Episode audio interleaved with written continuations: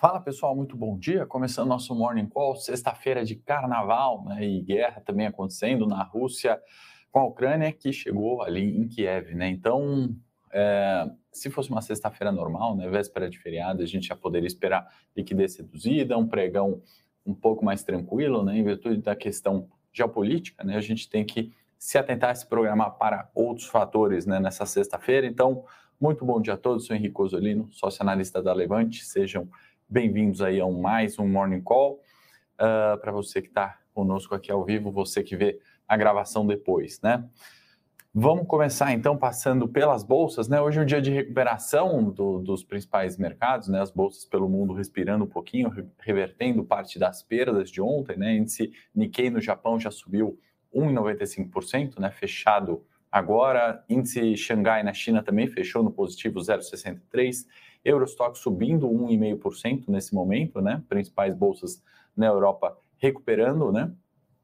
S&P no negativo, 0,64%. Uh, petróleo WTI, o Brent arrefecendo um pouco aquele movimento de alta observado ontem, né? Então, Brent caindo 0,04, uh, WTI subindo levemente 0,14, né? Então, uh, alguns pontos ali de recuperação, né? O petróleo, acho que também se a gente for considerar, tivemos uma, é, umas, as sanções menores do que esperado, né? Acho que vem nesse sentido essa recuperação das bolsas, né? Se esperava ali sanções muito mais agressivas por parte dos Estados Unidos, né? Sanções à indústria, à energia e à parte de energia, né? Veio, pelo menos por enquanto, né? Foi um pouco mais poupada aí das sanções uh, da Europa, Estados Unidos, né? Com isso, acho que arrefecimento nos preços do petróleo, pelo menos na data de ontem, se justifica, né? Se a gente pudesse selecionar um fator é, para isso, né? Já o sistema bancário russo, por exemplo, vai sofrer né, sanções bastante fortes, né? A gente tem que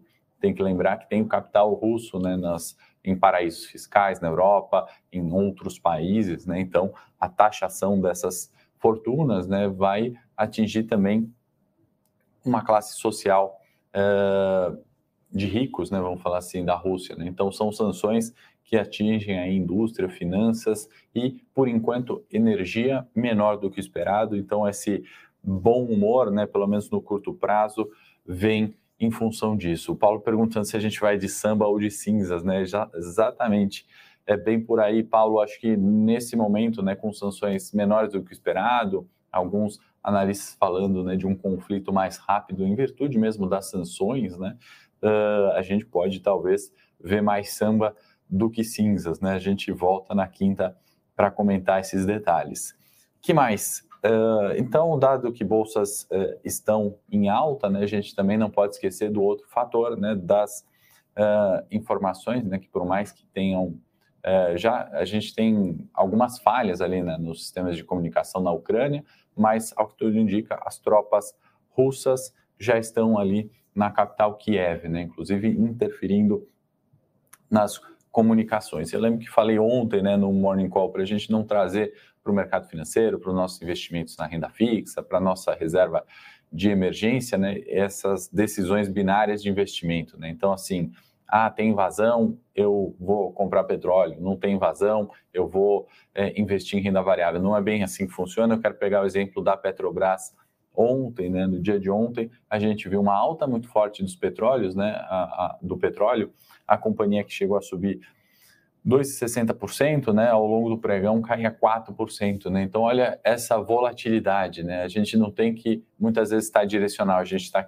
tem que estar preparado nesse cenário, né, especialmente no curto prazo, né, no longo prazo, uh, se a gente também não se atentar a essas volatilidades, a gente perde oportunidades, né? a gente perde, perde performance ao longo do tempo. Né? Eu costumo falar sempre que o buy and hold não é o buy and forget, né? aquela estratégia de comprar e segurar, né? o buy and hold é diferente do buy and forget, que é comprar e esquecer. Né? Você não pode comprar e esquecer, você tem que estar sempre, de alguma forma, gerenciando, né? É, ajustando as posições, é, ou também não fazendo nada. Né? Então, esse, esse não fazer nada também muitas vezes é agir de forma estratégica. Então, não trazer esses eventos combinários. Né? Dado que está todo mundo falando né, de guerra, etc., vamos a, nos atentar aqui aos dados econômicos. Né? O copo meio cheio na Europa, inclusive. veio PIB alemão melhor do que esperado, né? apesar de uma queda de 0,3% no quarto eh, trimestre, né? A hora que a gente olha o ano, crescimento de 1,8%. Né? E essa queda foi menos do que esperado, né? esperava-se uma queda muito maior na, uh, no PIB alemão no quarto trimestre, né? uma queda esperada de 0,7%. Viemos com menos 0,3%, crescimento no ano de 21. que mais? PIB francês também cresceu 0,7%, é, aliás, cresceu, né? ficou positivo no quarto trimestre e, para nossa surpresa, né? índice de confiança do consumidor lá subindo, nível de 114, né, um indicador numérico, obviamente, né, esse dado não reflete a invasão da Ucrânia, a questão geopolítica, né, a, a, a pesquisa é feito, foi feita antes do momento atual, né, então dado aí positivo de confiança. No geral, dados é, econômicos bastante positivos, né.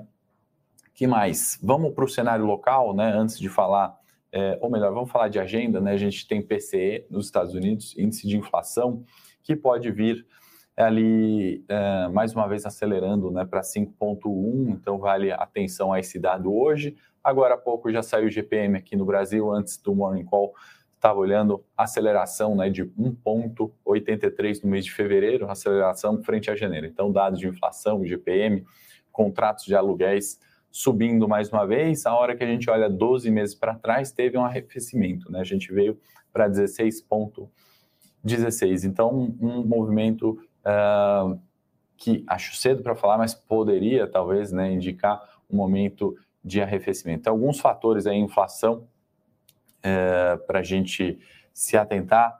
Uh, mas o dado hoje é esse, né? A gente aborda em outros temas, outros morning calls, inflação. Acho que não é o foco hoje, né? Sem grandes novidades. Pessoal perguntando se eu acredito em buy and hold. Eu acredito, William. Claro que sim, né? Uh, inclusive tem a minha série aqui, dividendos, ele é um buy and hold, né? A gente se posiciona pensando no longo prazo, né? Com pequenas alterações na carteira. Então, evidente que eu acredito. Não acredito, como eu falei, né, nesse buy and forget, esquecer, né, comprar e deixar lá, não olhar nunca mais, não é bem assim, tá? É, bom dia, Petrobras. Expectativas, né? Eu acho que veio a questão né, do reflexo do balanço, questão de volatilidade ontem, né? A gente vai depois abordar ali pontos de vista de volatilidade e curto prazo, né? Oscilação de preço entre 32 e 34 já há algum tempo, né? Muita coisa já embutida nesses preços. De qualquer forma, a expectativa do longo prazo é positiva, né, Marcelo? A gente tem preço de petróleo subindo, uh, volumes uh, crescendo, uh, enfim, desconto, né, em virtude do, do, da ingerência política sempre existe, né? Então, perspectivas positivas, tá bom? qual a estratégia para opções do Bradesco? É, manter, Rafael. Não tem novidade quanto a essas. Né? Ontem a gente encerrou as opções de Petrobras, né? inclusive naquele é, chamado straddle, né? que é operar a volatilidade. Né? Isso que eu estava falando agora há pouco. A gente, é, posicionados em call, na call e na put, né? a gente tinha é, com certeza esse. Uh, como eu posso falar, um posicionamento para volatilidade, não para direção, né? Pouco importava se ia subir ou se ia cair, né? Inclusive, a gente fez essa operação, né? Que uma das pontas sempre é perdedora e pela flexibilidade do método, a gente ainda segurou e na ponta, né? Que a gente é, tiraria performance, a gente ainda adicionou performance, né?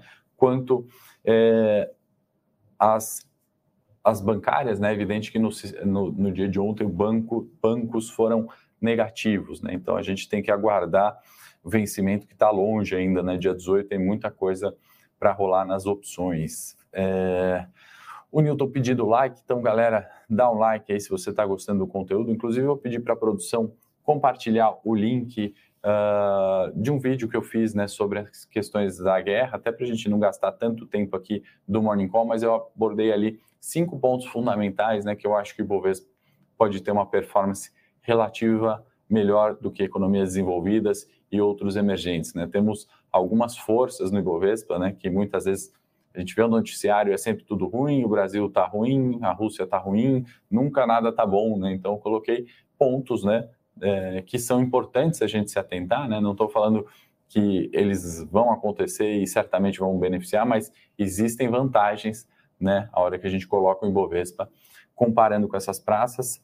É, eu coloquei ali é, esses cinco pontos, né? E eu queria justamente, é, se vocês tiverem um tempinho aí para ver depois, né? É um, um, um, vídeo que eu fiz com é, cinco pontos fundamentais e a gente tem que estar tá com foco neles no curto prazo, tá bom? Para não gastar muito tempo de Rússia, a gente tem que falar de Brasil e aí é destaque para a Vale, né? A gente teve fazer só uma atualização, né? Fluxo gringo continua positivo, né? Então vou fazer até um dos fatores foi justamente o fluxo gringo que a gente sempre fala aqui, atualizando do vídeo, né, que eu falei 56 bi, estamos agora em 58 bi no ano de 22, mais uma entrada de 838 milhões no último dado. Ou seja, né, isso é, é um fator positivo para a nossa bolsa, né? Capital estrangeiro vindo para o Brasil, tá bom? Vale, né? A gente não pode deixar de destacar, acho que no cenário local, balanços, né? Ontem a gente não falou. Vale, o que, que tivemos, né? Uma, um lucro obviamente, conforme o esperado, crescimento, né, 22,44 bilhões, né, um crescimento de 360% quando a gente olha 20.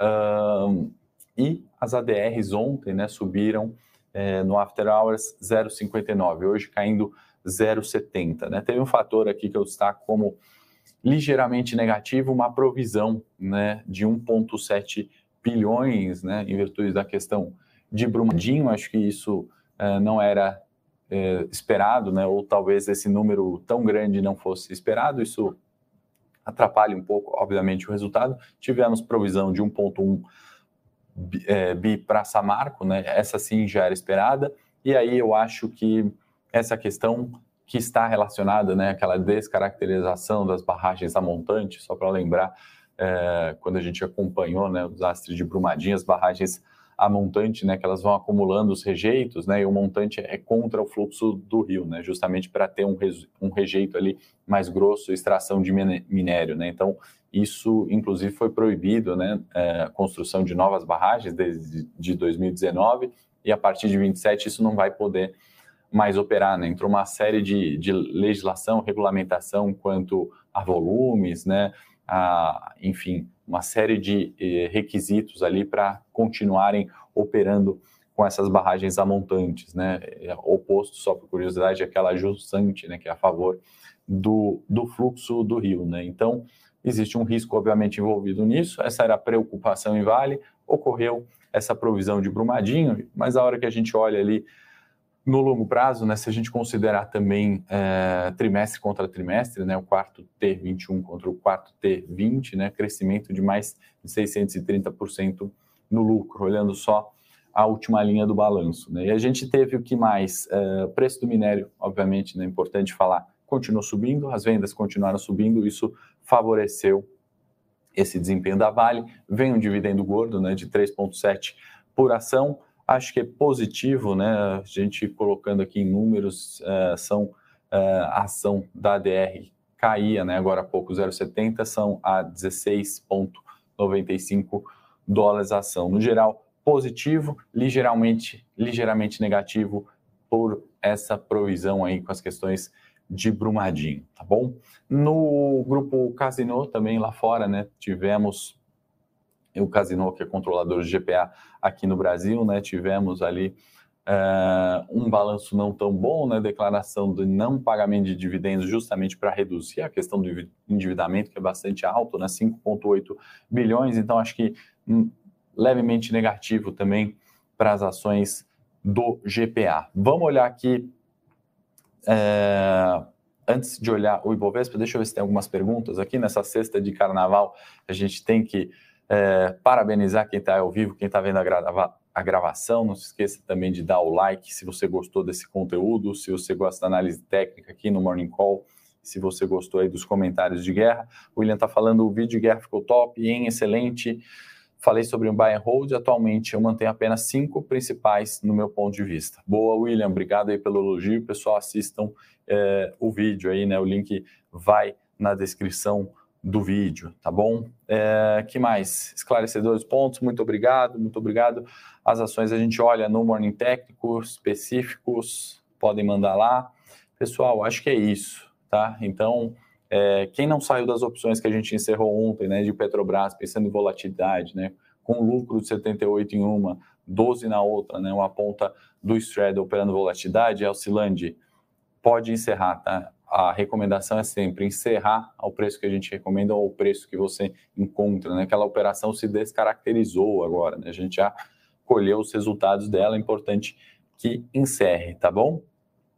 que mais? Acho que é isso, pessoal. Ah, não, na verdade tem os, os pontos técnicos, vamos colocar aqui no gráfico, quase esqueci, do nosso Ibovespa, e é importante, obviamente, enquanto eu estou ajustando a minha tela aqui para trazer o gráfico do Ibovespa, a gente falar do 111, né, do 110, dos pontos de resistência que a gente testa ontem mais uma vez. Né? Um dia extremamente negativo nas bolsas mundiais e Ibovespa caiu 0,37. Por isso, acho que é, vale a pena ver o vídeo e para quem tem interesse em, em, opções, tem um link ali na descrição para baixar um e-book de opções. A gente operou justamente isso ontem, está lá no e-book, na descrição do vídeo, é gratuito para você baixar. Assista o vídeo e veja as vantagens ou os pontos que a gente tem que destacar no Ibovespa. Uma queda de 0,37 na questão de guerra, né? Isso aqui pelo menos mostra alguma força, né? Do ponto de vista técnico, né? A gente viu um saldo vendedor, né? Tentando furar os 110 mil pontos, indo aqui até os 109 mil praticamente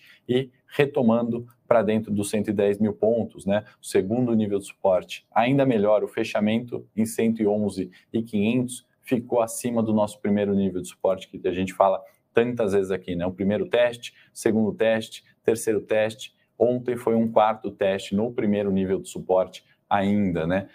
A partir do, do, do rompimento de fato disso, a gente ainda tem o 110 como suporte, né? Então, nada foi alterado do ponto de vista de comportamento esperado de preço, né? A tendência de alta permanece, né? O que, que são essas tendências de altas? Correções no suporte, aqui no 110, aqui no 111, né? Então, fundos ascendentes, né? Fundos maiores e topos maiores. Né? A expectativa é que no rompimento desse 113 a gente tenha a busca do 115. Então, tendência inalterada numa situação extremamente delicada ontem. Né? Vamos ver o comportamento do pregão hoje.